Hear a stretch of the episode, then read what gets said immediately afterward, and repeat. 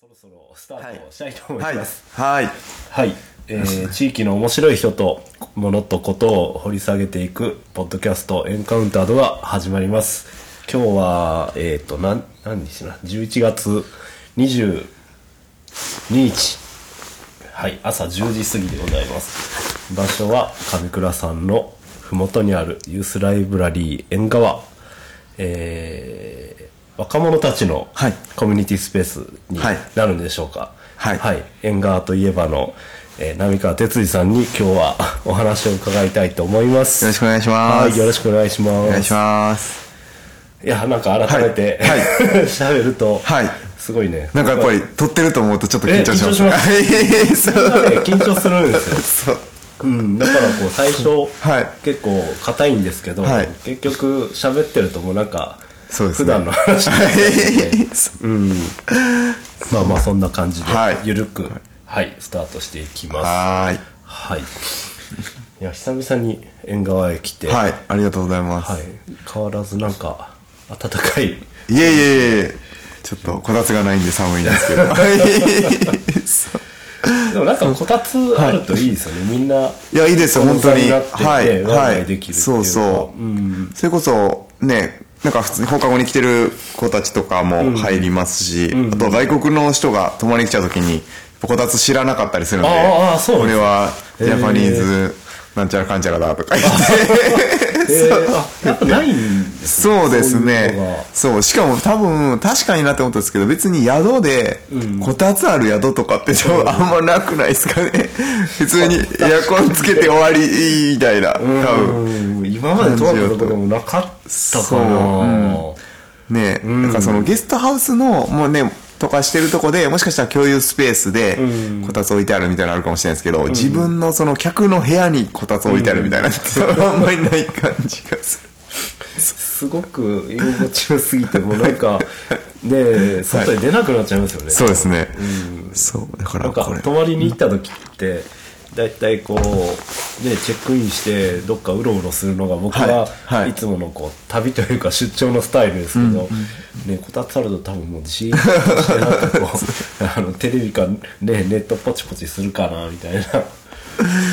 そんな感じかもしれない。ねそうですね。縁側いい場所ですよね。い。やいやいやいやいや。え。ーまあいろいろねちょっと今日聞きたいことが。はい。はい。浪川さんにはあったのではい。はい。いろいろまあまずそのいろいろ一から聞いていきたいと思いますはい。何でも何でも。縁側の話はい。なんですけどはい。えっとなんだろう成り立ちからはい。ちょっとこう伺ってもいいですか？そうですね。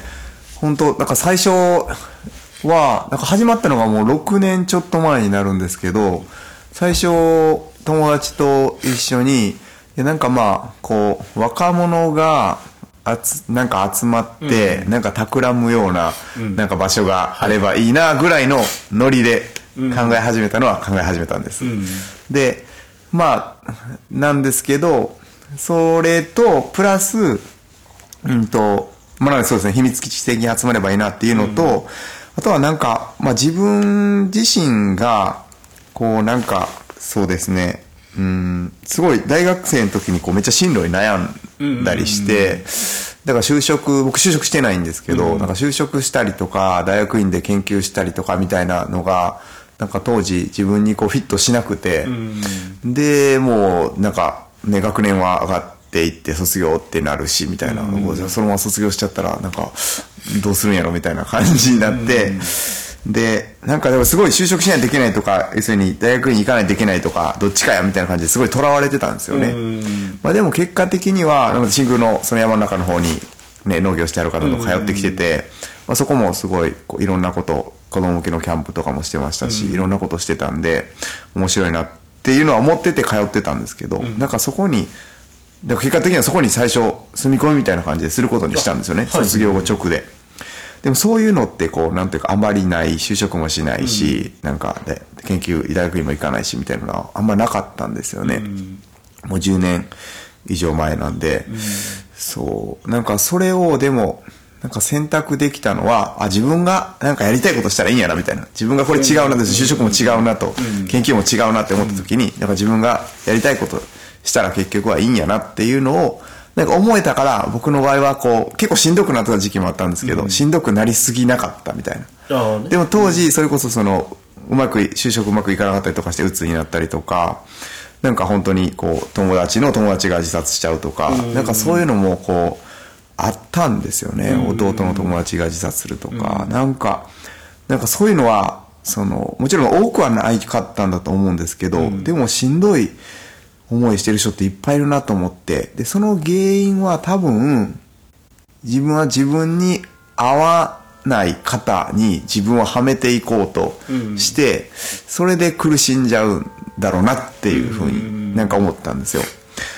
んーじゃあどうしたらいいのかなって思った時に、いや自分でやりたいことやってたらいいやんっていう、こう、なんか世の中がこうだからとか常識がこうだからじゃなくって、自分でやりたいようにやってきてたらいいやんっていうのをやっぱり身につけといたら、なんかこう楽にうん。なんか結構いいのかなって思って、なんか喋りすぎてます。あ大丈夫ですか？全然全然ですかで、えっと、それで結局は、でもそれいきなり大人になってからやりたいことやればいいやんって言っても、え、どうすんの？みたいな感じになっちゃう、多分人が多分多いんで、それやったら、子供の時とか、学生の時ぐらいから、なんか別にそんなでっかいことじゃなくてもいいんで、なんかとりあえず、なんか、わかんないですけど、ゲームやりたいんやったらゲームやったらいいし、そうそう、なんか、ね、音楽したいんやったら音楽したらいいし、そうそう、なんでしょうね。なんか興味あることを、なんかとにかく自由にやってたら、なんかその延長にこう、まあやりたいことやればいいんちゃうかって思える大人になれるんじゃないかなみたいな感じがあって、なので、めっちゃ長くなったんですけど、まあなんか若い人が集まったのが企めたらいいなっていうのもありますし、なんかこう、そうですね。別に自由にやりたいことやっていくっていうことを、なんか応援できたらいいなみたいな。そんな感じで始まりました。なんか、はい。じゃあそそうってやっぱりはい。あれですか？その、はい。地域はいの中にこう、はい。そういう子供たちの場がはい。なかった、あ子供たちの場がなかったっていうか、僕は結構最初は本当に、その、高校生とか、あの、もうちょっと上20代とか、なんかぐらいの感じで、をメインターゲットにしようというか、思ってたんですよ。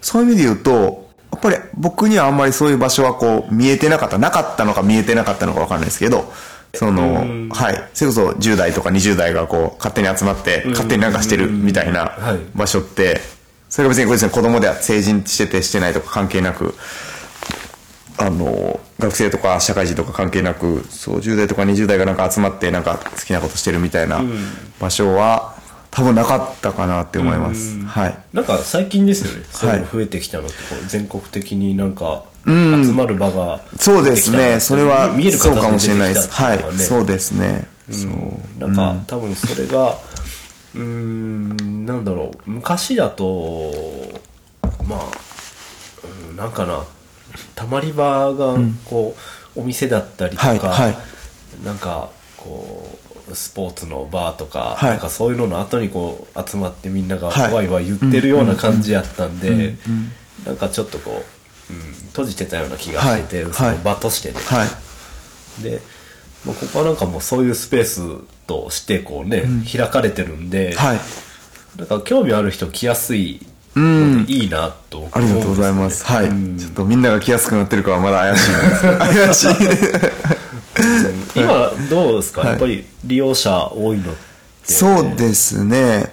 うんと、なんか縁側、純粋に縁側っていう意味では、小学生が、まあ、すぐ上倉小学校はすぐ近くなんで、やっぱり小学生が放課後に遊びに来るっていうのが多分一番多くって、で、次が、まあ、なんだかんだ、その 外国人の人に泊まってもらって運営費をこう稼ぎ出そうっていうところなんで、まあ、外国人の人が泊まりに来るっていうのがあって、で、あとはまあ、中学生とか高校生でちょっと勉強しに来るとかっていう子がいて、で、まあまあなんかイベントした時とかに、あの、集まってきてくれたりする大人の人たちがいるみたいな感じなんですけど、えっと、その納屋のスペース、縁側の納屋のスペースを、はい。その若、若者、若い人の企業応援スペースにしてて、だからそこでね、6月にそのタピオ タピオカ屋さんのミックスドットっていうお店が始まったんですけど、やっぱりそこがこうなんか、すごい、ありがたいことにこうめっちゃたくさんのお客さんが来てくれてて、その立ち上げた人もすごいこううまいことやってくれてはって、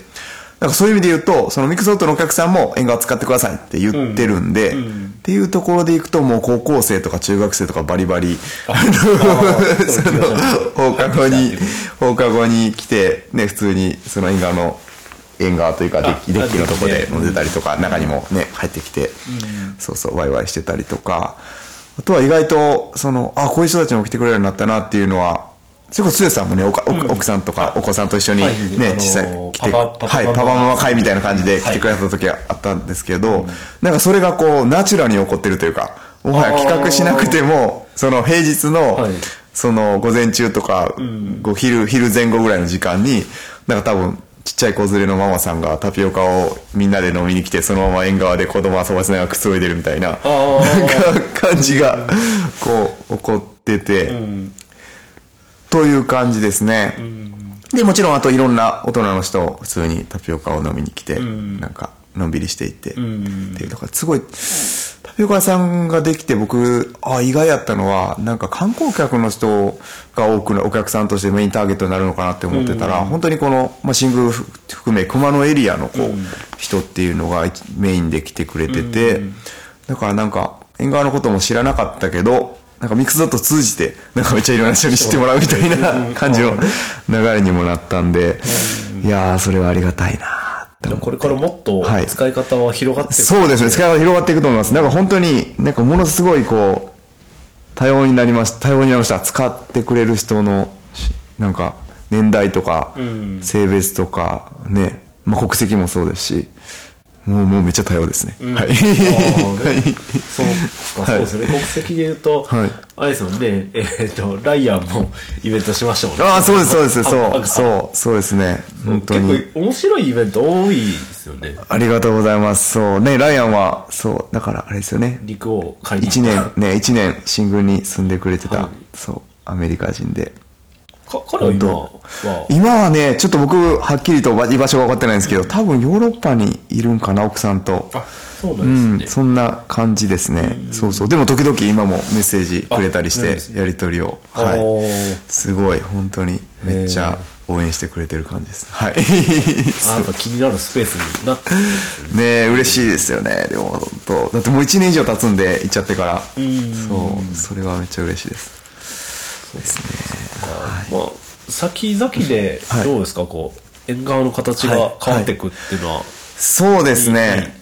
縁側の形は、そうです。ちょっとずつ、はい。だから今は、ざっくり言うと、その図書室スペースであり、自習室スペースであり、えっと、ゲストさんが泊まるところであり、タピオカ屋さんのドリンクを飲めるところっていう感じの、とかイベントスペースとかあったりするんですけど、先々で言うと、今直近で始まったのは、あの、月一で、あの、ミニ映画館になる、なりましたね。えっ、と、はい。ポップコーン。ポップコーンっていう、はい、そのマイクロシアタープラットフォームでしたっけ、はい、映画館になれるっていうので、一応、定員15人の映画館あ。に なって、はい、まあ、有料でっていう形になるんですけど、ポップコーンがその、配給というか配信してくれてるやつを、ね、ポップコーンってね、お菓子の名前に聞こえますけど、ね、えまあ、配信サービスで、そう、配信してくれたやつを月1回、こう、夜に、あの、見ていこうっていうことで、その、まあ、プロジェクターとスクリーン設置してるんで、それをちょっと活かしてっていう感じで。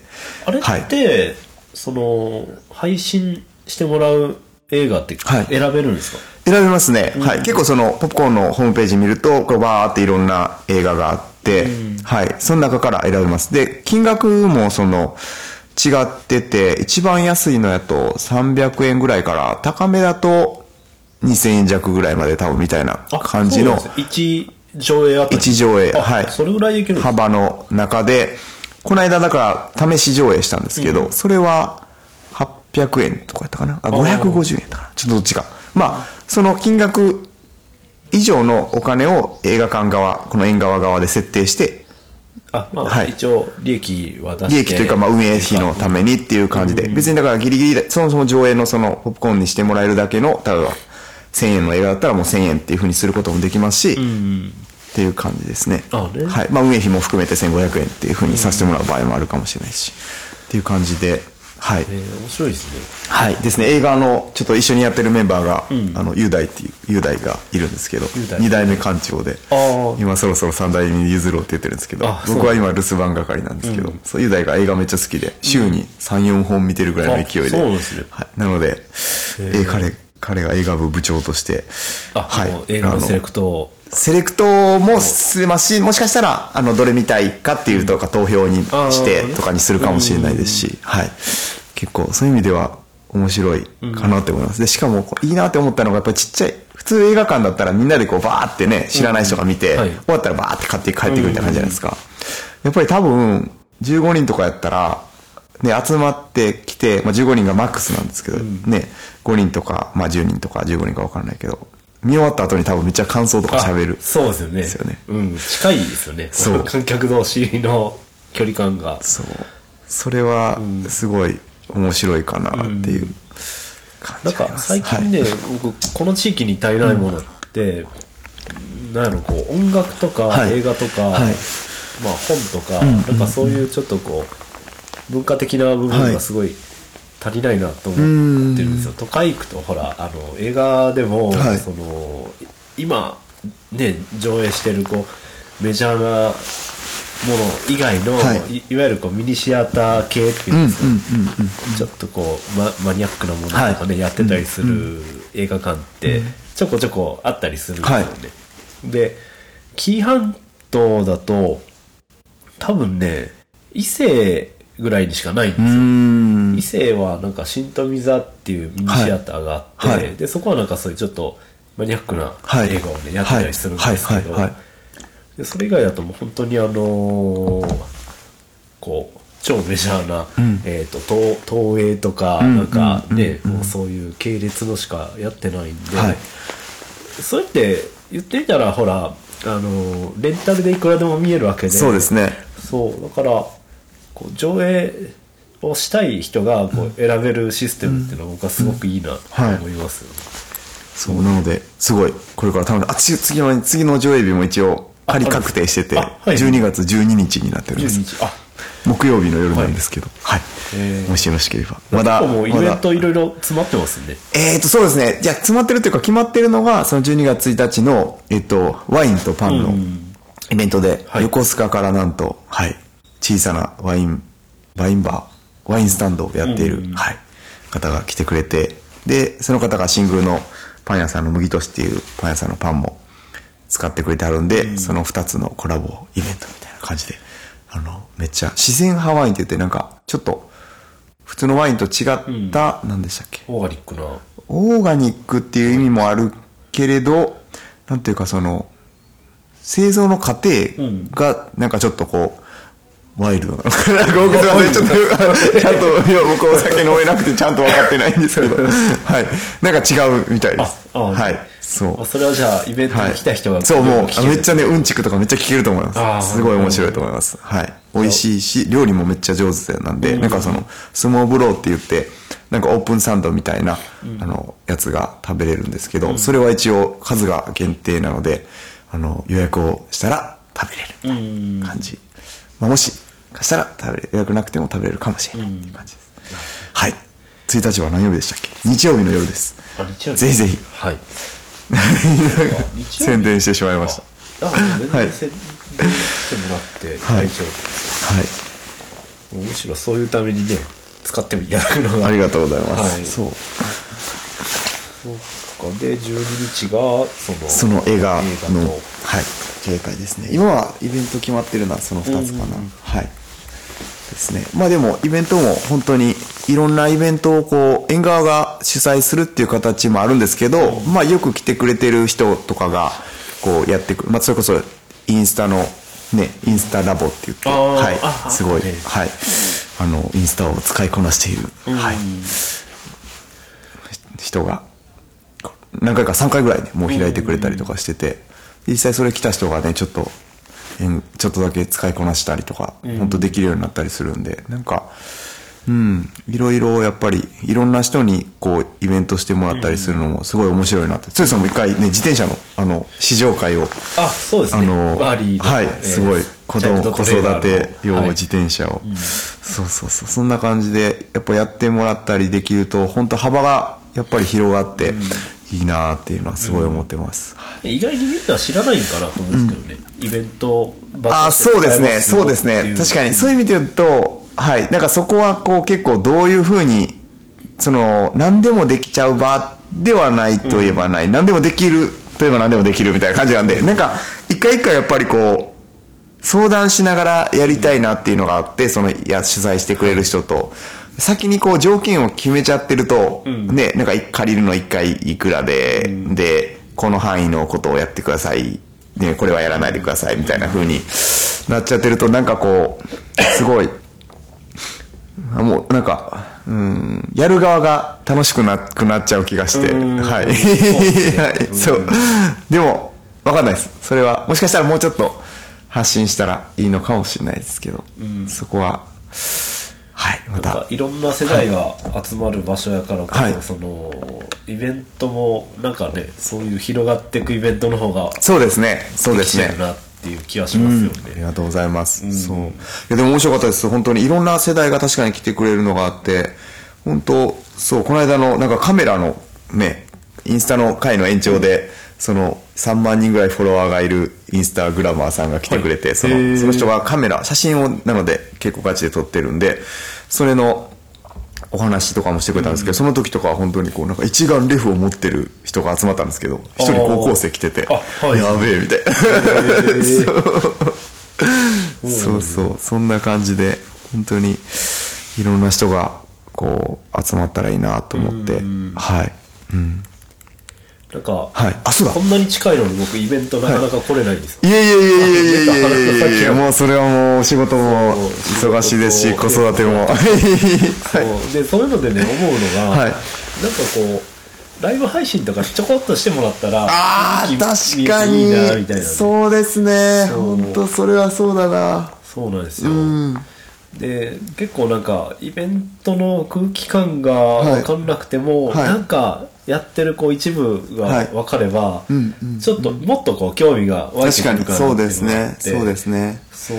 いや、それはめっちゃいいかもしれない。いや、そう、ちょっと紹介し忘れてたイベントで、本当に今定期的にその、あの、ママ、ママさんというか、ちっちゃい子がいるママさんがその、はい。本好きの方で、が、みんなでこう、自分の好きな本を持ち寄って、なんかこう、それを、あの、まあ、ランチも、ランチも自分で持ってきて、うん。で、午前中の遅めから午後過ぎまで、自分たちが好きな本を紹介し合うみたいな。で、子供ちょっと遊ばせつつみたいな感じで。それ別にママさんだけじゃなくて他の人も来てくれたりするんですけど、あのあれですか？俗に言うビブリオ。ビブリオ、でバトらないんですよ。そう、的な、的な。まあそう、ビブリオランチみたいな。感じ。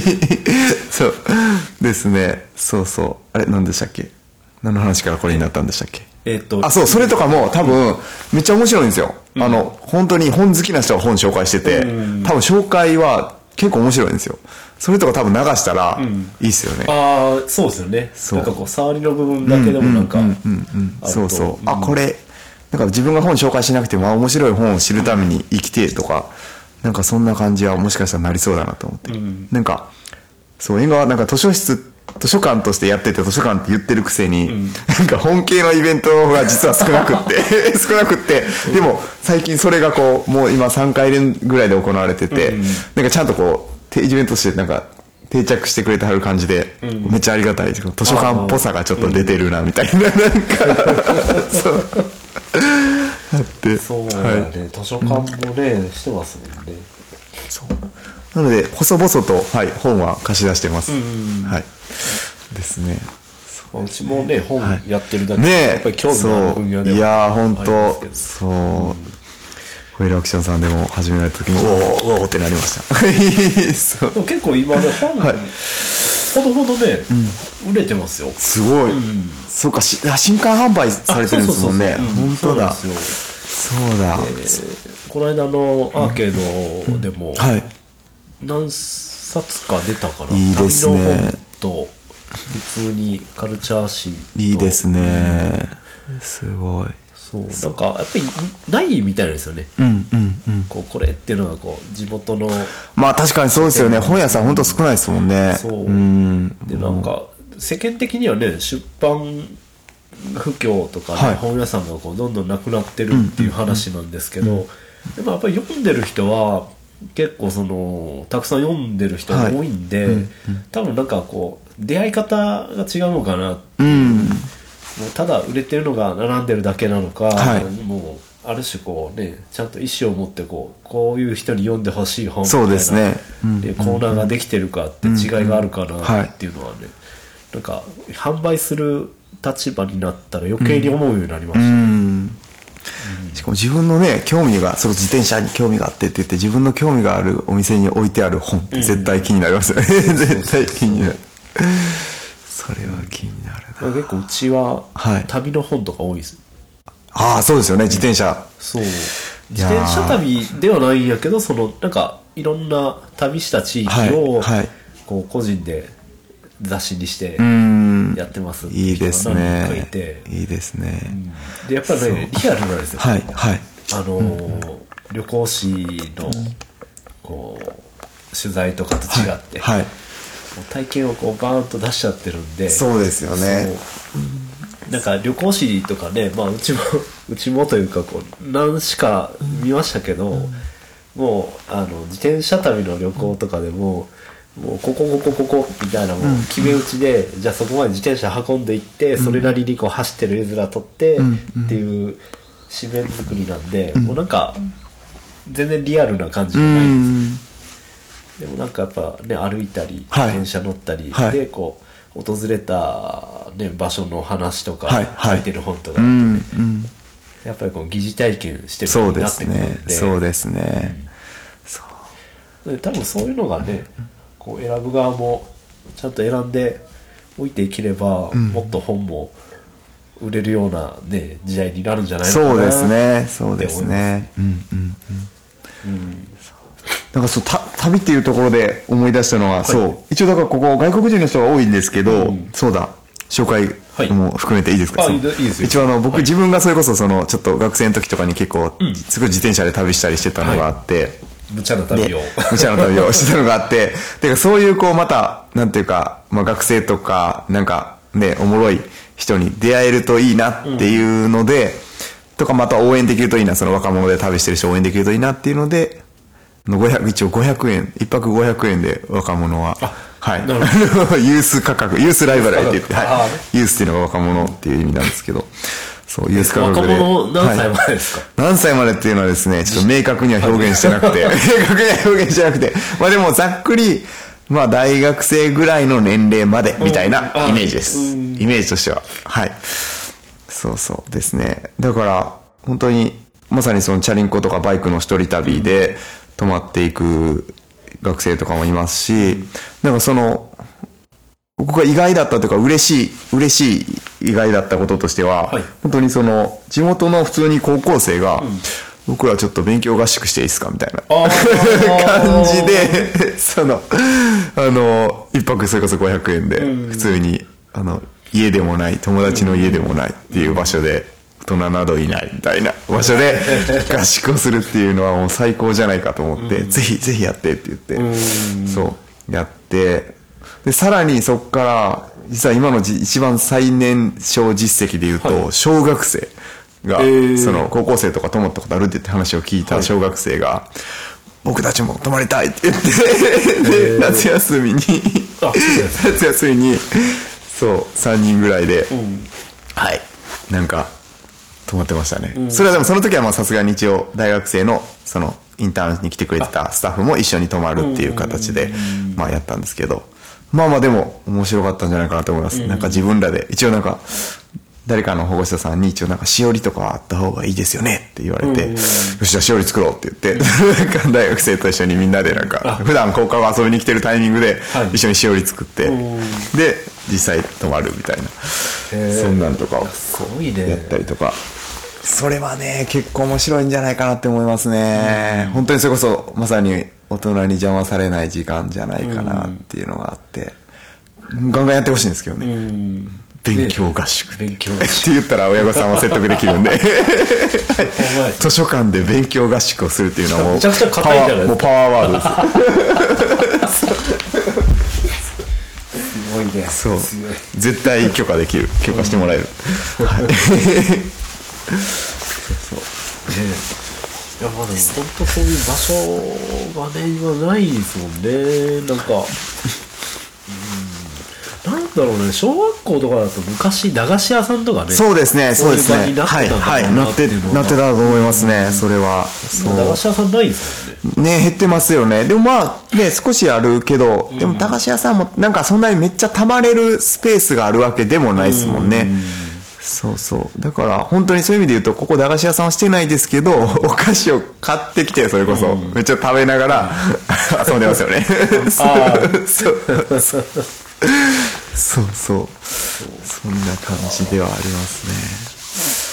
そうそう。楽しそうなね 縁側いやいやいやいやいやいやそう。あとはそうですね、なんかさっき、この、これから？みたいなあそうそうところでいくとはい、ちょっとまだ、すべては明かせないんですけど、すべては明かせないんですけど、今一応、縁側2という、おう。2の一応プロジェクトが進行中で。あ、そうなんですね。はい。へえちょっと、それは新宮あ、新宮です。はい。縁側のすぐ近くなんですけど、ちょっと、しばらくまだベールに包まれたまま進行していくと面白いな、みたいなあ感じなんですけど。ねオープンにしてそうですね。どっちかというと、でも、そ、なんか、ちょっと縁、うまく縁側のワンというか、ここと使い分けるみたいな感じで、こっちは今本当にそのワイワイできるこあのコミュニティスペースみたいな風になってきてるんですけど、ちょっと2の方は、なんかどっちかというと、静か、大人が静かに使うスペースみたいなあ、そんなイメージです。はい。はい。なるほどね。あ一番いい場所ですね多分、うん、前に僕も、ねはい。話した気がするんですけど、はい。はい。なんか大人向けの、はい。そういうね何気なく行く場所っはい。て本当に減ってきたんで、うん。なんかまあ僕らはね商売やってるからかもしれないですけど、なんかこう広がっていく話をしたいなって思う時に、うん。居酒屋じゃダメで、はい、はい。かといってこうねあのー会議室を借りるはいほどでもない話をしたい場所とかねなるほどです。ようねん。そうい。う意味で言うと、そうですね。使えるかもしれないです。ちょっと、そういう使われ方も、はい、視野に入れたいと思います。なん。かねちょっと新宮で、はい。その使い方は違うかもしれないんですけど、場所が結構増えてきて、ねえ増えてるんで面白いと思います。本当に。そう。いやー。子クラとかで、まあ、例えば、はい。ダンス教室のはい後にはい。レンタルスペースになってたりとかね、え、どこですか？どこですか？えっ、とあのー短角町のああ、はいはいはいはいはい。あドはいはいはいはいはいはいはいはい。あそこ貸してるんですね。下だけ場所貸ししてへえ、すごい。た、うん、知らなかったですなんだろうあとはまああれですね。なんか普通にマリオさんのところ。ああそう そう入学にはいすごい、フライデーナイトずっと続いてるし、すすごいと思っずっと続いて。てるんですよねコーヒーの、いやでもしかもコーヒー、朝の何ですっけ、モーニングコーヒプラスー、なんか、髭剃りヒゲ剃りみたいなのあるじゃないですか。そこあれまだ行けてないんですけど、あれ絶対いいよなと思って。本当に、そう。マリオさん、ね散髪屋はコミュニティスペースだみたいな、ねすごいいいと思います。ます本当に。いや、結構、本当いや、単純にそのね、地元の人が楽しく使える場でもあると思いますし、いや、こう、結構、すごいブレイクする可能性もあるんじゃないかなって思いますけどそうね。なんか、実は、はいはい。今週、はいマリオさんに話を聞く予定だったのでなんと、そうそうなんですね。そうなんですすごい。でアクシデントで、はいあのはい行けなくなってしまって、えまた来週そうなんですね。それは来るんですけど、ちょっとぜひ。そう今、面白い場所のね、はい。ねすごい動いてるなっていう、ですね。中野町もね、なんか、ちょっと新たな、なんか、ねねところもできつつありますし。えっと福本さんとか？そうですよね。僕もちょっそことはなんだろう？ウェディングができるパーティーホールだった？みたいな感じなんですかね。うん。まあそれだったら大きな箱があるっていうのは、はでできる可能性多いんで、本当すごい。面白い。そう。そうであのー今年の夏ぐらいかな、はい。まあ、僕あのオールユアーズの、はい、はい、はい、はい、はい。えーまあ服屋さんの、はい。服服のブランドなんですけど、はい、はい。僕今まさにこれ、昨日、昨日、昨日届いたんです。ああそうですね、はい。えっ、とあれ？あの何でしたっけ？毎日着たくなる。そうそうそう、着たくなるパンツ。ジャケットパンツ。パンツ。うん。そう。すごい。ですねはい。めっちゃいいです。そう。でそのなんか48都道府県ツアーを、はいはい。あのーやりたいので場所を募集しますっていう、はいはい。その、えーウェブの投稿を見た時に、はい。あ新宮熊の地域来てほしいなって思ったんですけど、なかなかやっぱりそのそのイベントをするいい場所がなくて、はい、はい。でまあ基本なんかその試着プラストークショートークイベントしたいねっていう、まあ、彼らはその、まあ、自分たちのそのブランドはこうやってまあやっていってるんだよっていうなんかブランドのスタンスと魅力を伝えたいんで、はい。ただ来てもらうだけじゃなくて、そのもう話したいっていうのがそうですよね。あったんでなんかそこん？そこに対してなんか来てほしいけどなんかそれにいい場所がなかったんでちょっとうん。僕悶々としてたんですよ。はいはいはいはい。そうですね。来てほしいんですけどちょっとね。場所探してますみたいな。そうなんでまあこうやって場所がいくつかねはい整ってきたらそれも可能なのかなねと、できますよね。そう。はい。うん僕もそれこそ、つゆさんからそういう話をね、まさに聞いたときに、そう、ちょうどその、オールイヤーズのね、代表の木村さんのお話を、あそうそう、そうだ。そうですが地方創生会議に行ったときに、登壇されてて、お話聞いてっていうので、で、しかも、その、ちょっとね、懇親会みたいな時にもお話できて、だから僕全然服興味なかったんですけど、その本当に着るのが快適だし、洗濯とかのメンテも超楽みたいなので、それはもう自分のための服やなって。思って、そう、ちゃんとハマって。そなんかマインドのなんか奥底は、なんかこう生活をこう快適になんか効率的にしたいっていう考えがあるのかなと思ってて、んあのスティーブ・ジョブズみたいですよう。ね、はいはい、そうですね。でも、同じシャツとパンツでですね。でもそこに多分そのデザインをちゃんとね、やっていくみたいなのは、すごいいいっすよね。そう。で実際に使っていくとねなんかもう、あの選択肢にもう絶対入ってくるんですよ、うんうんうん。僕いくつかね、持ってるんですけど、はい。どうだろう。特にパンツは2年ぐらい履いてるのかな、おー。あのファーストパスっていうはい3時間で乾くっていう、はいはい。そう。あれがすごい良くて、ねえ。本当に。ねそうあの人たちをね呼びたいんです。え。でも、よ、読んだらいける、うん来てくれはる感じですよね。うん。そう。で実際に話したんですよ僕はいはいはいはいはい。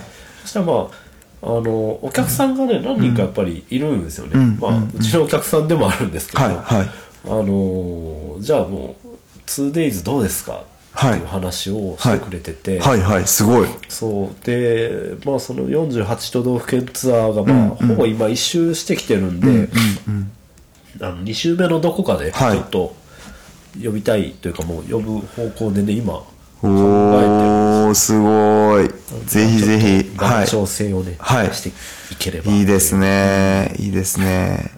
いや、なんかそうですね。僕一個その、ちょっと意識していきたいなって思っているのが、それまさにその、例えばオールイヤーズの人とかが来てくれるって、なんかこう、新しくこう、なんか、の新しいなんていうかこう考え方を持って製品も作ってまあこう発信してる人でもあると思うんですけど、なんかそういうこう外からこう新しいものをこうヒントじゃないですけど、こう入れていくみたいな、なんか外の人にもちろん中の人でやってることをこう紹介したのも絶対面白いし、でもプラスこうそ外の人でなんかやってる人の話を来てもらって聞いてっていうのも、いや絶対そのなんか街の刺激というかにもなって絶対面白いなっていうのは思いますね。うん。いや絶対言いますよ、それは。ですね。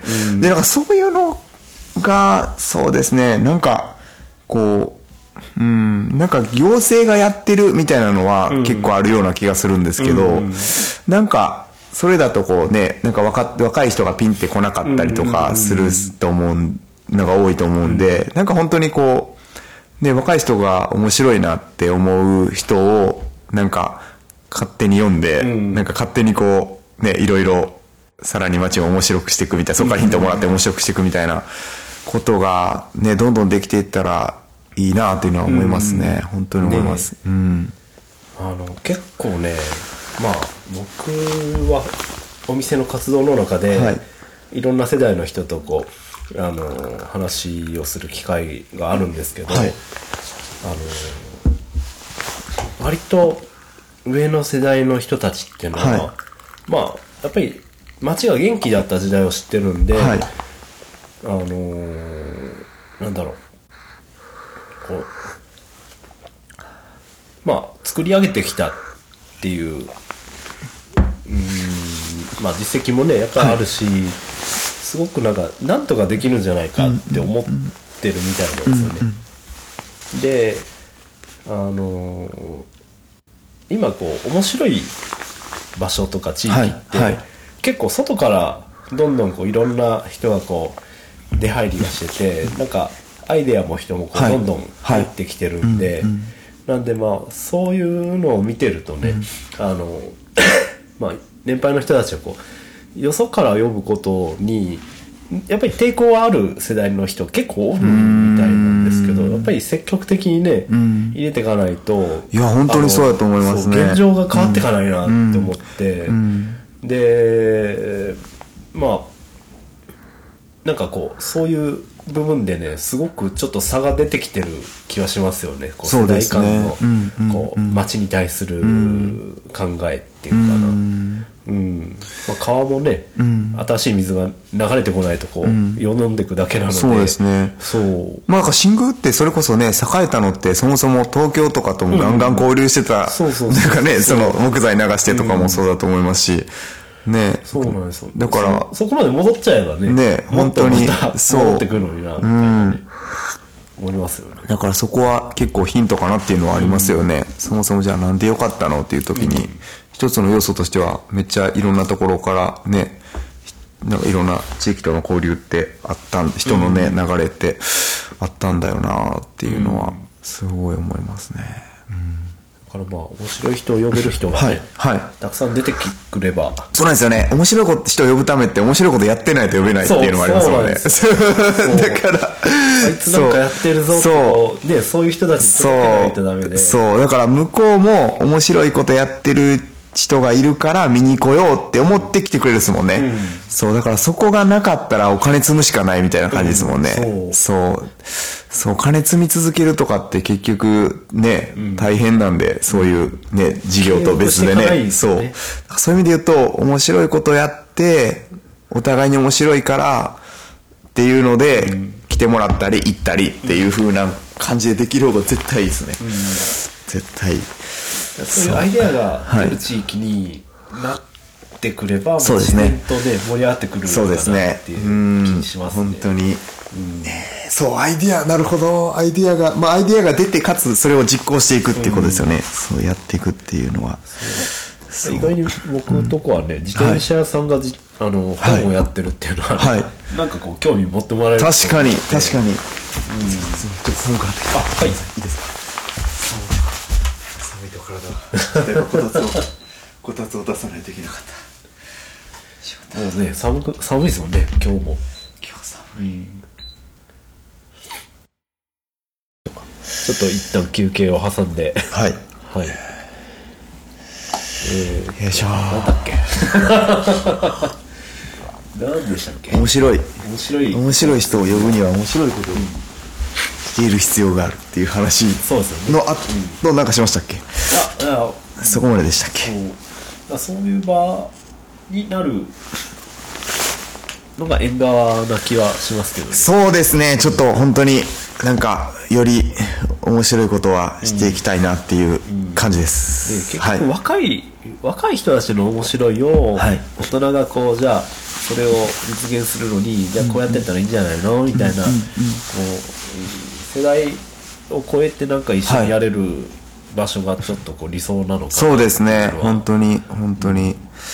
そう思います。だからイベントとかでなんかこう結構いろんな世代10代も20代も30代も40代も50代みたいなこう結構いろんな世代が混じり合う時とかは本当いいなと思って、ね。はい嬉しいですね、そう。あとはそうそうママさんがとかが来てたらねもうもう一桁からなんであそうですもう幅がやばいです、そう。そう。すごい。そう。結構なんか場の話からすごく広がりましたね。そうですね。そうですね。そうあと何だったかな。あそうそうです、はい場の話もそうなんですけど、はい地方創生会議の話はいはいはいはいと。そうですねうん。そう。だから地方創生会議はまさにその、さっきの面白いあれじゃないですけど、絶対面白い人が集まってる場所だなっていうのはこう思ってて、まあその主催の小畑君も前から、あの、知ってて、絶対面白い人がいっぱい集まってる場所だなと思って、で、そういう人たちと、まあ、じっくり話したりとか、なんかヒントもらえたらいいなぐらいの感じで、初めてこの間行ったんですよね。高野山、7月でしたっけ？高野山。6月末から7月頭の日程がちょっと重なったぐらいの感じだ九ったんですけど。トのあたりの後ですね。後ですね。そうですね。そう。で、行きましたね。一泊二日かな？一、泊二日の、はい、イベントで。それでもちょっと、すいません。僕のだいぶ記憶がもう飛んでしまっていってるんで、あれなんですけど。でなんか思う、なんか、あ、こんな、単純に、そうですね。こんなサービスがあるんやなって知ったのとか、まあ、こんなことやってさっきの服のあれもそうだったんですけど、オルヤーズの木村さんもそうやったんですけど、なんか会って喋った人の中で、なんだっけ、あの、カーステイって言って、カーステイ。ここは、ここってまあその、Airbnb とかで、こう、うん。まあ言ったら、インパクト的な、そのはい。家、家、家じゃないんですけど、まあ家的なところをこう、泊まってもらってお金もらうっていうのをやってるんですけど、そのカーステイっていうサービスを始めた人は、要するにその、駐車場じゃないんですけど、そのキャンピングカーとか、要するにその、ああ車で泊まるっていう、泊まるで車とか、車で泊まるっていうので移動している人たちに、その、まあ駐車場というかその、泊まる場所を提供する。っていうのをやってるんですよね。で、そのマッチングしてるんですよ。その要するに駐車場でうちあんまり空いてるんやっていうとこと、その、まあ使いたいその使いたい人をマッチングするサービスっていうのをしてて、おおなるほどみたいな、こんなのも出てきてるんやなっていうのとか、それ面白いなと思いましたね。なんか結構道の駅とか多いですよね、その今、はい。なんだろう車で日本一周はい。旅してますみたいな人たちって、はい。で道の駅とかあの、夜だとねなんかやっぱりたまり場になったりとか、うんうんうんなんかそういうのでこうね寝れないとかっていう話もね、うんうん聞いたりするし、ううんん。なんかじゃあこう港の方行ったらはい。いいのっていう話でもない気もするんで、そうですね。オープンになってる方がはい。なんか僕その、それこそその、シェアっていうのが結構、キーワードとして僕は面白いなって思ってて、まあそれこそ Airbnb とかも始めたのもあるんですけど、そう。なんかそのシェアハウスとかも面白いなとか、シェアハウスもしかしたら最初するかもしれなかったんですよ、そもそも。もしもっと物件が大きなのが見つけれてたら、ーシェアハウスしてたかもしれないですよ。その若者のシェアハウスみたいな、いろいろ企む人が集まってるみたいな。だからそういうこう、なんか、うんシェアしていくっていうのはすごいいいな。そういう人のつながりが生まれたりとかもあるし、まあ逆に物が有効活用できたりとか、なんかあるんで、なんかそういう意味では、なんかそれは、シェアっていうのに興味持ってたんで、お、そんなサービスがあるのかみたいな、そのカーシェアとか、なんかライドシェアとか、そういう家のね、シェアで、Airbnb とかもありましたけど、あ、そういうこう、か車が止まるためのシェア、なるほどな、みたいな、とか思いましたね。あとは、そうですね、あと印象に残ってるので言うと、そうだ、高野山。はい。で、そう、高野山なんですけど、その高野山の中はすごいこう、めっちゃ立派なお寺で、はい。が会場だったりするんですけど、そこの、お立派なお寺の偉い人、偉い人。が、すいません、ちょっと、な何の立場の人とか覚えてないんですけど、偉い方が、でももともとその人も企業とかに勤めてた方なのかな、それで、なんか、いや、そもそもそのね、地方創生会議の受け入れをするっていうそのお寺でみたいなのが新しいじゃないですか。ああそそうねう そう新しくて、そういうこうね、いろんな人がいっぱい集まってそこでイベントするみたいなのが新しいし、だからそういうことをなんか、うん、面白いなって思って、その、住職さんっていうんですか、お寺って住職さんでいいんですかね？神職さんじゃないですもんね。合ってるのかな？すいません、もうお坊さん。お坊さん、そう、お坊さん、そう。と、お話、そのお坊さんと受け入れの一番こう、なんかトップの人のお坊さんとお話ししたときに、そうか、いろんな受け入れしてるって話で、それこそその、あとは、あの N 高校の高校生の受け入れもしてるんですよねって言ってて、N その高校って N 高何ですか？校って、その僕が一番なんか面白いなって思ってる今高校なんですけど、通信制の高校で、あのなんとえとかまあ出たらそうですね通信制だからオンラインで今結構昔やったらねその多分なんかこう紙書いてとかやんですけど今はもうオンラインでその授業を受け入れたりとかっていうのが通信制高校のこう、まあ、普通のあれになってるんですけどそれでなんとその N 校っていうのは三今多分4年目に入ってるんですかね。生徒数何人ぐらいいると思います？えー、どれぐらいなんだろう。100人ぐらい？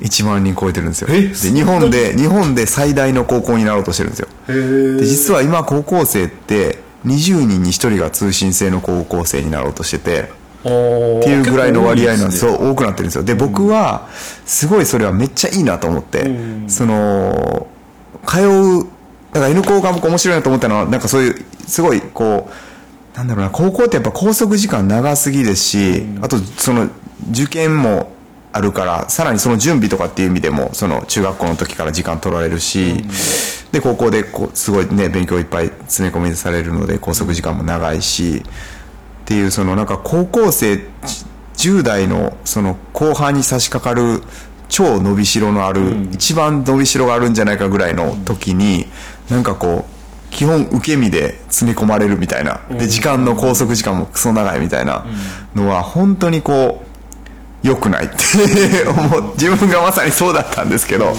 良くないって思っててそのでそれを通信制高校っていうのはまさに自分の時間割で勝手に家とかまあどっかで勉強してでそれ以外の時間もまた自分の自由に使えるっていうのでめちゃくちゃいいなと思って、まさにし実は知ってる子が一人 N 校に行ってるんですよ、あはい。行っててその子はもう映画監督になりたくてずっと映画を映画というか映像を撮ったりとかしてる映画も撮ったりしてるんですけど、だからその子の使い方は本当にもうとにかく時間はまあそんな勉強はこう N 校でこうそこそこにやって その映画撮るんやみたいな感じでやってるんですけどなんか今これまでちょっと前までだったらやっぱりどうしてもその普通の高校に行けない学校に行けない子が、なんとなく通信制行くみたいなイメージがあったと思うんですけど、どっちかというと、あのーあれですよねいろんな問題でっていうことですよね、例えば人とかそうですそうです。はい。が学力そのまあ学校合わないとか、そうそう。でもなんかもちろんだからそれそういうこうちゃんと逃げ場としてあったっていうのはそれはすごい大事なことだと思いますし、でも今ってそれだけじゃなくてもう積極的に自分のやりたいことしたいから、でもそのできないから普通の高校行ったら、その昼間に通う高校行ったらできないから通信校選ぶみたいな人も絶対増えその僕が知ってる子みたいに増えてきてるなと思って、なのでいやもうそのでもこれまでやったらそのねなかなか少ないでしょって思われてたのがいや日本で一番大きな高校って通信制高校ですとか20人に1人が行ってますみたいな世界になってくるともうちょっと違うですよね。普通の選択肢になってきてるっていう。なん1かうん。すごいですよ。そう。だからそれはオンラインだからこそできるっていう。ね実際にそのスクーリングって言ってその通える高校も全国に点々とあるみたいなんですけどでもメインはオンラインなのででしかもそこでそのプログラミングが興味ある子はプログラミングでの授業もその受けれるし、デザイン興味ある子はデザインの授業も受けれるし、みたいな感じなんですでしかもそういう高野山のお寺みたいなところにインターンとかも行けるんですよ。ああもうねめっちゃ面白いですよね。そう。っていう、そう。ごめんなさい。なんか受け入れを創生会議から N 校に話ずれちゃったんですけど、あでも僕とかもすごい高校生がもっと自由にいろいろやったら絶対世の中も面白くなっていくなって思ってるんで、あなんかそんな受け入れの話とか聞いてあ受け入れしたいなみたいな。そういうこう。だからその人が言ってくれてたのは、まあ、縁側だけで受け入れっていうのはちょっとその受け入れの基盤として難しいかもしれないけど、いくつかそういうこうそのシングルとかこの地域の中でいくつかの場所が連携してその高校生受け入れるみたいなのだったら受け皿になれるかもしれないですねみたいな話とかも教えてもらったりして、あそれはいいなみたいな、そうそうそうそこを選んでる高校生。がもちろんねシングルに住んでる子で選んでる子ももしかしたらいるかもしれないし、で外から遠くから来てくれる子もいるかもしれないしっていうので、ああそういう高校生とは出会いたいなみたいなのはありますね、やりたいことが決まってるはい。子が結構いたりするんでしょうねきっと。そうですね。いると思いますね。いると思いますはい。ねそういると思いますねそう。いうなかなか僕が高校の時ってどうだったんやろうなって思うと、はい。なんとなく運動が好きやから、僕はそのスポーツトレーナーになりたくて、はい。はい。あの体育系の、ね学校受験しようかなって思ってたんですけど、でも実際にやっぱりその社会に出てみないと本当にこの仕事したかったっていうのははい。なんか分かんない気がしてて、はい。でそれで言うとなんかこう、うん、高校大学までの中で、そういうこうう社会的な部分の経験を詰めるような仕組みがねあればまたね進路とかもこう遠回りせずにいけるのかなそうですね。そうですね。本当そう思にうと通信制って、うん。うんそんだけね割合が増えてはい。きてるっていうのは、はい。まあ本質的な意味でこうちゃんとした選択になるんだろうなっていう、はいなると思いますね、うん。なってくると思います。気がしますうん。でなんかそういう子が選ぶ中で、まあ、ただやっぱり一個その同世代の友達とどうリアルにつながるかっていう話もあると思うんですよ、だからそういうところでいくとやっぱり都市部だったら普通にその出会えると思うんですけど、その N 校の子が何人も多分いるんで、そこで別にねオフオフ会じゃないですけど、そのあったらいい話なんで、ただやっぱりこういうねそもそも人口が多くないし学生の人数も限られてるっていう地域でってなった時にじゃあその通信制を選んだ時に同世代の友達の、まあねっていうところの例えば縁側が受け皿になれたりしたらいいなって思って。だから通信制高校を選選んだら確かにそのリアルな同世代の友達って学校で出会うっていうことがちょっと少なくなっちゃう。スクーリングでもちろん少しは出会えると思うんですけどけどでも縁側に行ったら別にいるよねみたいな。普通にそのいろんな高校の高校生いるから別にそこでイベントとかで仲良くなってで友達になればいいしとかっていうぐらいのそのなんかこう通信制高校にスクーリング使いしてもらえたらおもろいなと思って。ああね。w i f i 飛ばしてるんで別にここで別に授業受けてもらってなんか過ごしてみたいな感じで。で放課後に普通にね進行の子とかね、まあ、新書の子近郊の子とか来たら別に一緒になんかしてとか全然それでいいよなみたいな。なんかそんな先もちょっと今は思ってます、はい、絶対おもろいなと思って。そう。いやすごいねそれ。はい。で剛さんのとこも高校生受け入れてたじゃないですかそのインターンというか。一回。中学生でした高校生でしたっけ、えーっとあれはねアルバイト。アルバイトそうアルバイト受け入れたじゃないですか。そういう感じで全然こう通信制高校を選択してる子とかだったら昼間だからそれこそ仕事したりできるんで、でその仕事自分がやって興味ある仕事を昼間してみてとかでも全然ありやと思いますよね。そうすると逆にお店をねやってる人側も面白いですもんね、そういうこう若い子と一緒になんか考えながらお店できるとかも絶対楽しいと思いますし。そううん。その縁側2とはい。も比べると、はい。よりどっちも面白いのかなはいですね。高校生の感性ってやっぱすごいなと思います、いやー本当にねそう。この間熊野から、はい。あの来てた男の子がいて、はい。あのニューヨーク21、えー、よく行ってるんかな。ああはいはいはいはいはいはいはい。二田君ですね。そうそうそう。あれなんか面白いなと思って。はい、はい、面白いですよ、うん、本当にねいやだから僕新田君とかがそれこそ普通の高校に縛られてるのがマジもったいないと思いますよ。ああね そう。そう、う、本当に。教育に対する考えもやっぱりこう、ね、ブラッシュアップされていかないといやーダメですよね。本当にそうですよ。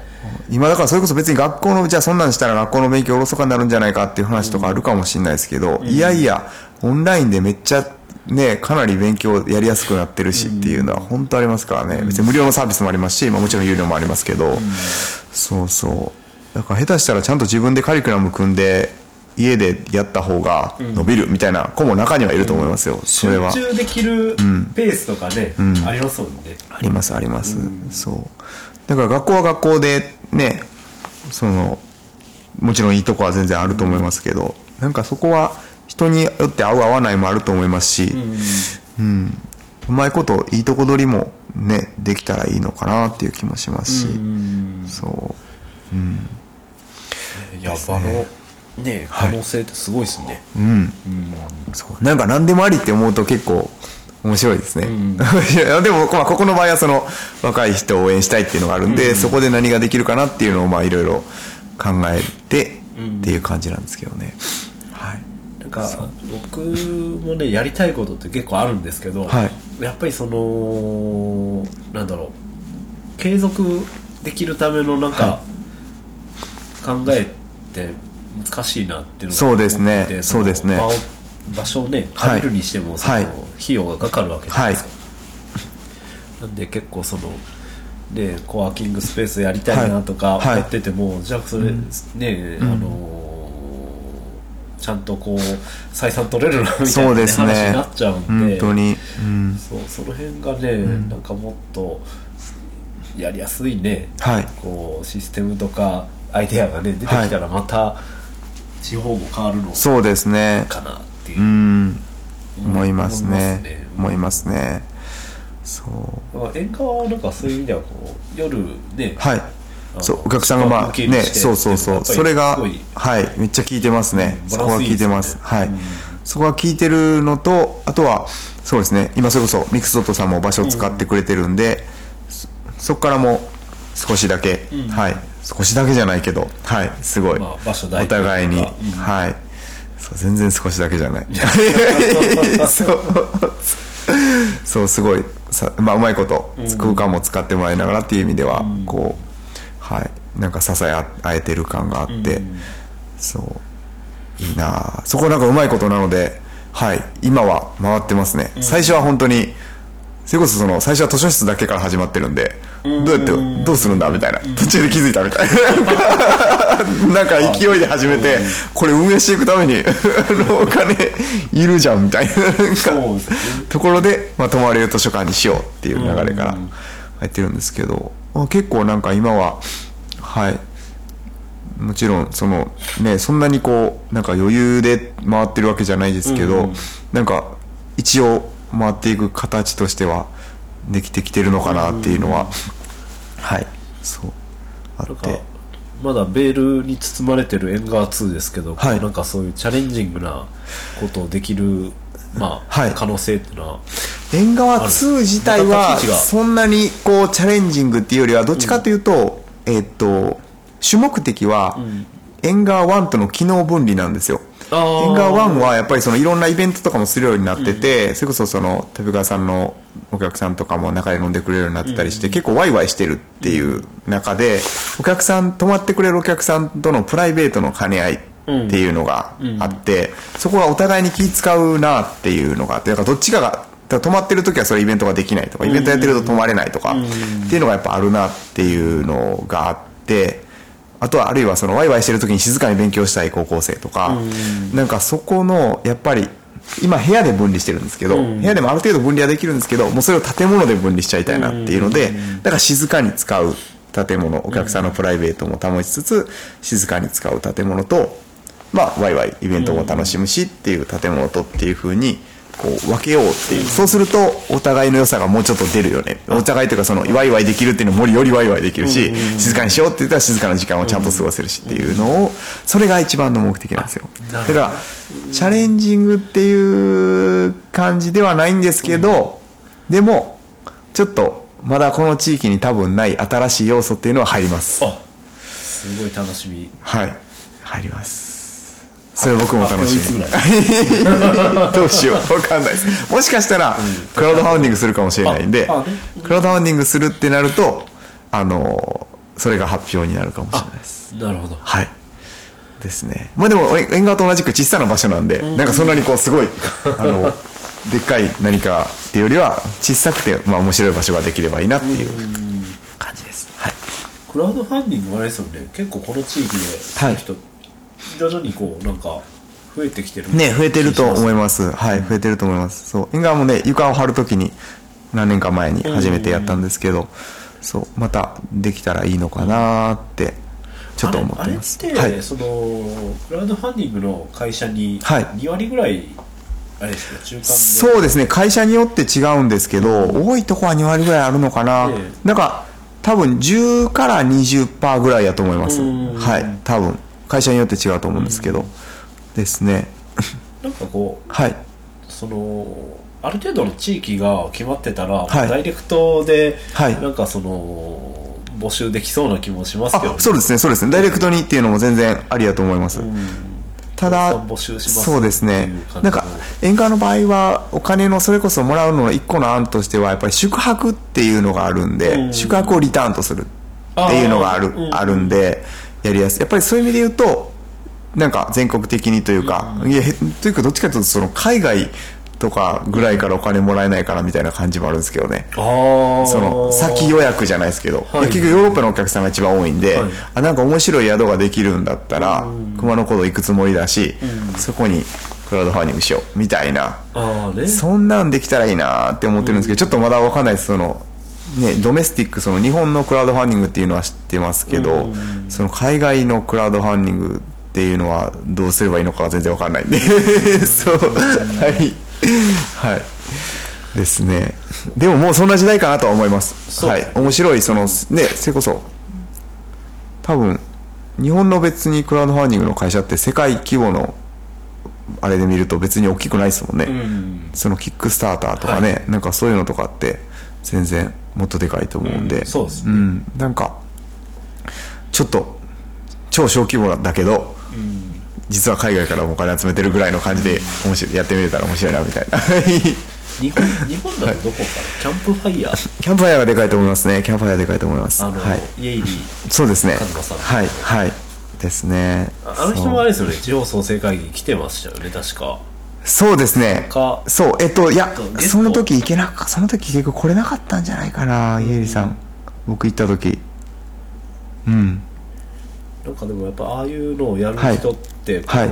まあそういう場にも常に出入りしてるんだなっていうのが、うんうんうん。うんまあ、ゲストで呼ばれるんそうですね。そうですね。はい。うんまあ相手らがこう先々に あのかなり先の方をこう走ってるんで。いやと思いますね、ええ本当に。本当にそう思います。人にこうお話聞きたいですよね、はい。めちゃくちゃ面白いと思いますね。そう。本当に。地域だけのそういうのとかはねあったりしても面白いですけどね。あありますよ。地域のクラウドファンディングも。地域あそうか。地域オンリーのローカルクラの地域でクラウドファンディングするためのプラットフォームもあります。あそうなんですありますね。ファッボとかって言うんですけど、ん。そのファッボどこどこみたいなあファあッドファッボ熊野みたいなそうです。ファッボ東京みたいな感じでそのそのエリアのプロジェクトだけを上げてっっていうのはあります。あそうなありますね。はい。そう。あちょっとまた見てみよう。はい、ですね。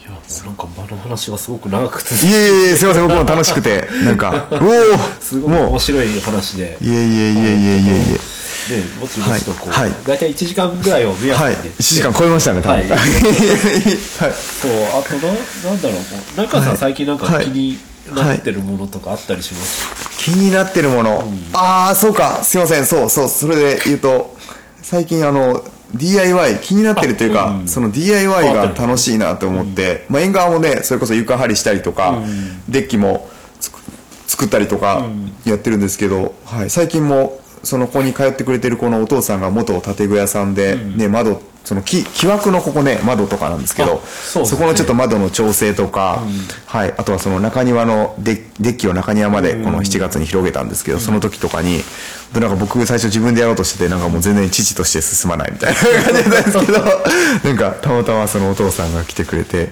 ちょっと血が騒いできたみたいな感じで手伝っていただいて、まあ、教えていただきながらやってみたいな。なんか。まあ、木の古いものとかは結構好きでそれそもそもここも古民家ちっちゃい古民家使ってやってるんですけど、そうなので今なんか本当にこう古いなんか木のものとかなんか古いアイテムとかをこうなんかリメイクしたりとかなんかして使っていくみたいなのをどんどんやりたいなみたいなああのがこうちょっとあってそのこれでもねそのリビルディングセンターに行ったっていうあその長野のはい。そうそうそう。ちょっとねそういうこれなんかそれこそサラメシに出てましたけどね。なんかたまたまサラメシっていうそのご飯紹介する番組はいでなんかリサイクルショップとしてこれリサイクルショップっていう表現とちょっとだいぶ違うなって思ったりとか しながらまあまあサラメシやからなみたいな感じだったんですけど。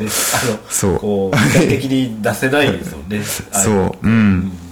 なのでそう。うか DIY ね。DIY しかもその古いものを使っでやるっていうところが絶対いいな。しかもだってこの辺の地域ってまだだからその、古い家とかちょいちょい残ってるじゃないですか、もう壊されちゃったりもするんですけど、なんかそういうところからまさにそのね、リブレディングセンターとかも古材とか、なんか古い家具とかを救い出してきて、なんかリメイクして使うみたいなやつなんですけど、なんか、うん、まだこういう、その地域だからこそ古い家が残ってるからそういうのができるみたいなのはあるかなと思って、うん、なんかやっぱりね、あるものを生かしていくっていうのは一つこう、なんていうか、ポンと抜けれること、あの、あの、なんていうか、この地域だからできることっていうか、要するにその、東京でね、めっちゃ新しい建物ばっかりのとこでやろうと思ってもできないんうん。で、そうですね。なんかそういうこう、あるものを生かして新しいことをするっていうのは、結構こう、ポンって頭一つ抜けれる、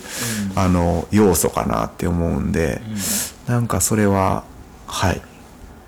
そんな、そんなんでいいですか？ああはい。興味持ってます。だから、つさんもなんかこう、結構ね、鉄の、DIY しますよ。されるじゃないですか。だから、いや、ちょっと、つさんに習おうかな、みたいな。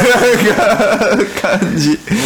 そう。そどうだろう。僕でもね鉄はするけど、はい。木工はねあんまり得意じゃないというか木工やり直し効かないですよね、ああ、いや、でも、でも、そういう意味で言うと、なんか僕は別に、なんていうか、綺麗なものを作ろうとかっていうのは、そもそも全然ないというか、ん。ないんで、なんか古いものをうまいこと使えたな、ぐらいの感じでよくって、はい。だからこの間もそれこそその、なんか鉄の、なんか、あ、レトロないい感じの椅子なんですけども、座面とか、こう、もたれとかもうボロボロになってて、あ、この部分だけを気に変えたりしたらめっちゃいい椅子になりそうやな、みたいな。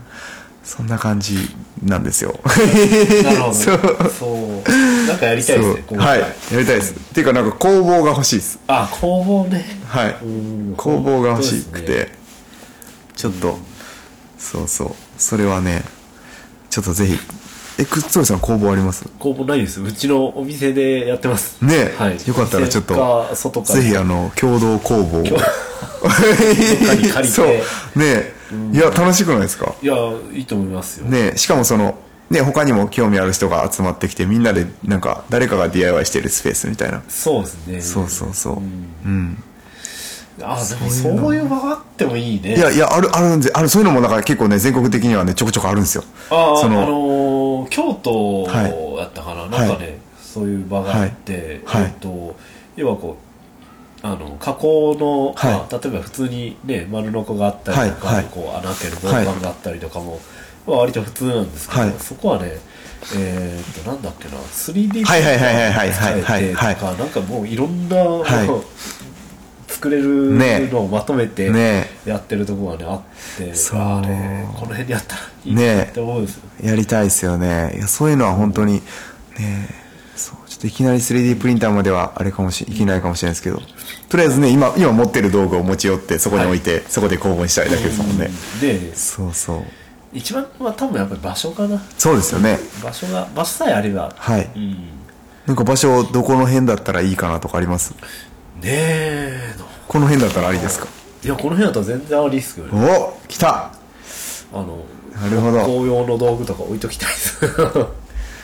すごい、それはちょっとじゃあ持てた持てたらいいですね。うんですちょっとリアルなはい。工房、シェア。シェア工房シェア工房シェア工房いいですね。そうお店でやるとね結構しんどいですよ僕。ねえやっぱりスペースとかもねやっぱり。あとはそのなんかこう商品を飾っておくっていうのと、なんかねこうなんか作業はちょっと違いますもんね。そうなんですよ。で中で溶接すると危ないし。うんうんうん。うんねえそれは。そうなんですよね。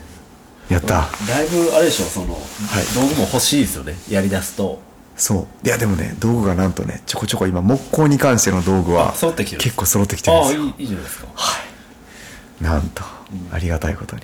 ねそう。で結構だからいろいろできると思います、うんはい。謎のカーブとかつけれますよ多分。えそんな道具あるんですよえ ー。なんか額縁作る時とかにあの、はい。掘るはい。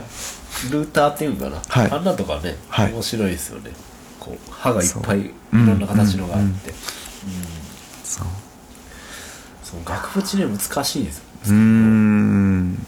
あのなんかちゃんとこう四角にならないとはいはいはいはいはい。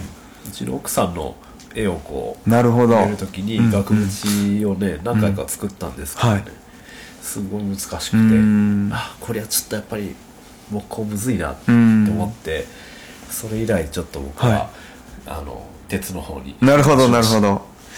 いえいえいえいえ組み合わせも面白いと思うんで、じゃあ一度また、えーはい。何かを作ろう会を。やりましょうやりましょう。ね工房なくてもねまずね作るところからすごいやった。いいですね。こうなんか話しててなんか新しくやろうっていうのが生まれるってめっちゃ楽しいですよね。そう。いやぜしかもできますもんね。リアルにできる、そう。リアルにできる感じが。そういう場が、ね、あるのがいいです。はい。話し合える場が。はい。はい、まあちょっとそろそろはい。長くなってきたんで、はい。はい、まあ、ありがとうございました。楽しかったでそろそろ締めちゃいましょう。はい。はい。じゃじゃんじゃじゃん。ってなるんですかね今日は、はい。上倉さんのふもと、えーユースライブラリー縁側の何か哲司さんに、はい、お話を伺いました。またちょっとこう、あの、喋りたいことあったら、はい 言ってください。はいぜひぜひ第2回を。やったーはい結構ね、喋った後に、はいあ、もっと喋りたかったなっていう人がそうのですねそうですね、はい。また待ってます。はいはい。他に、あの、僕出たいなっていう人ね、はいいたら、はいあ。ぜひ。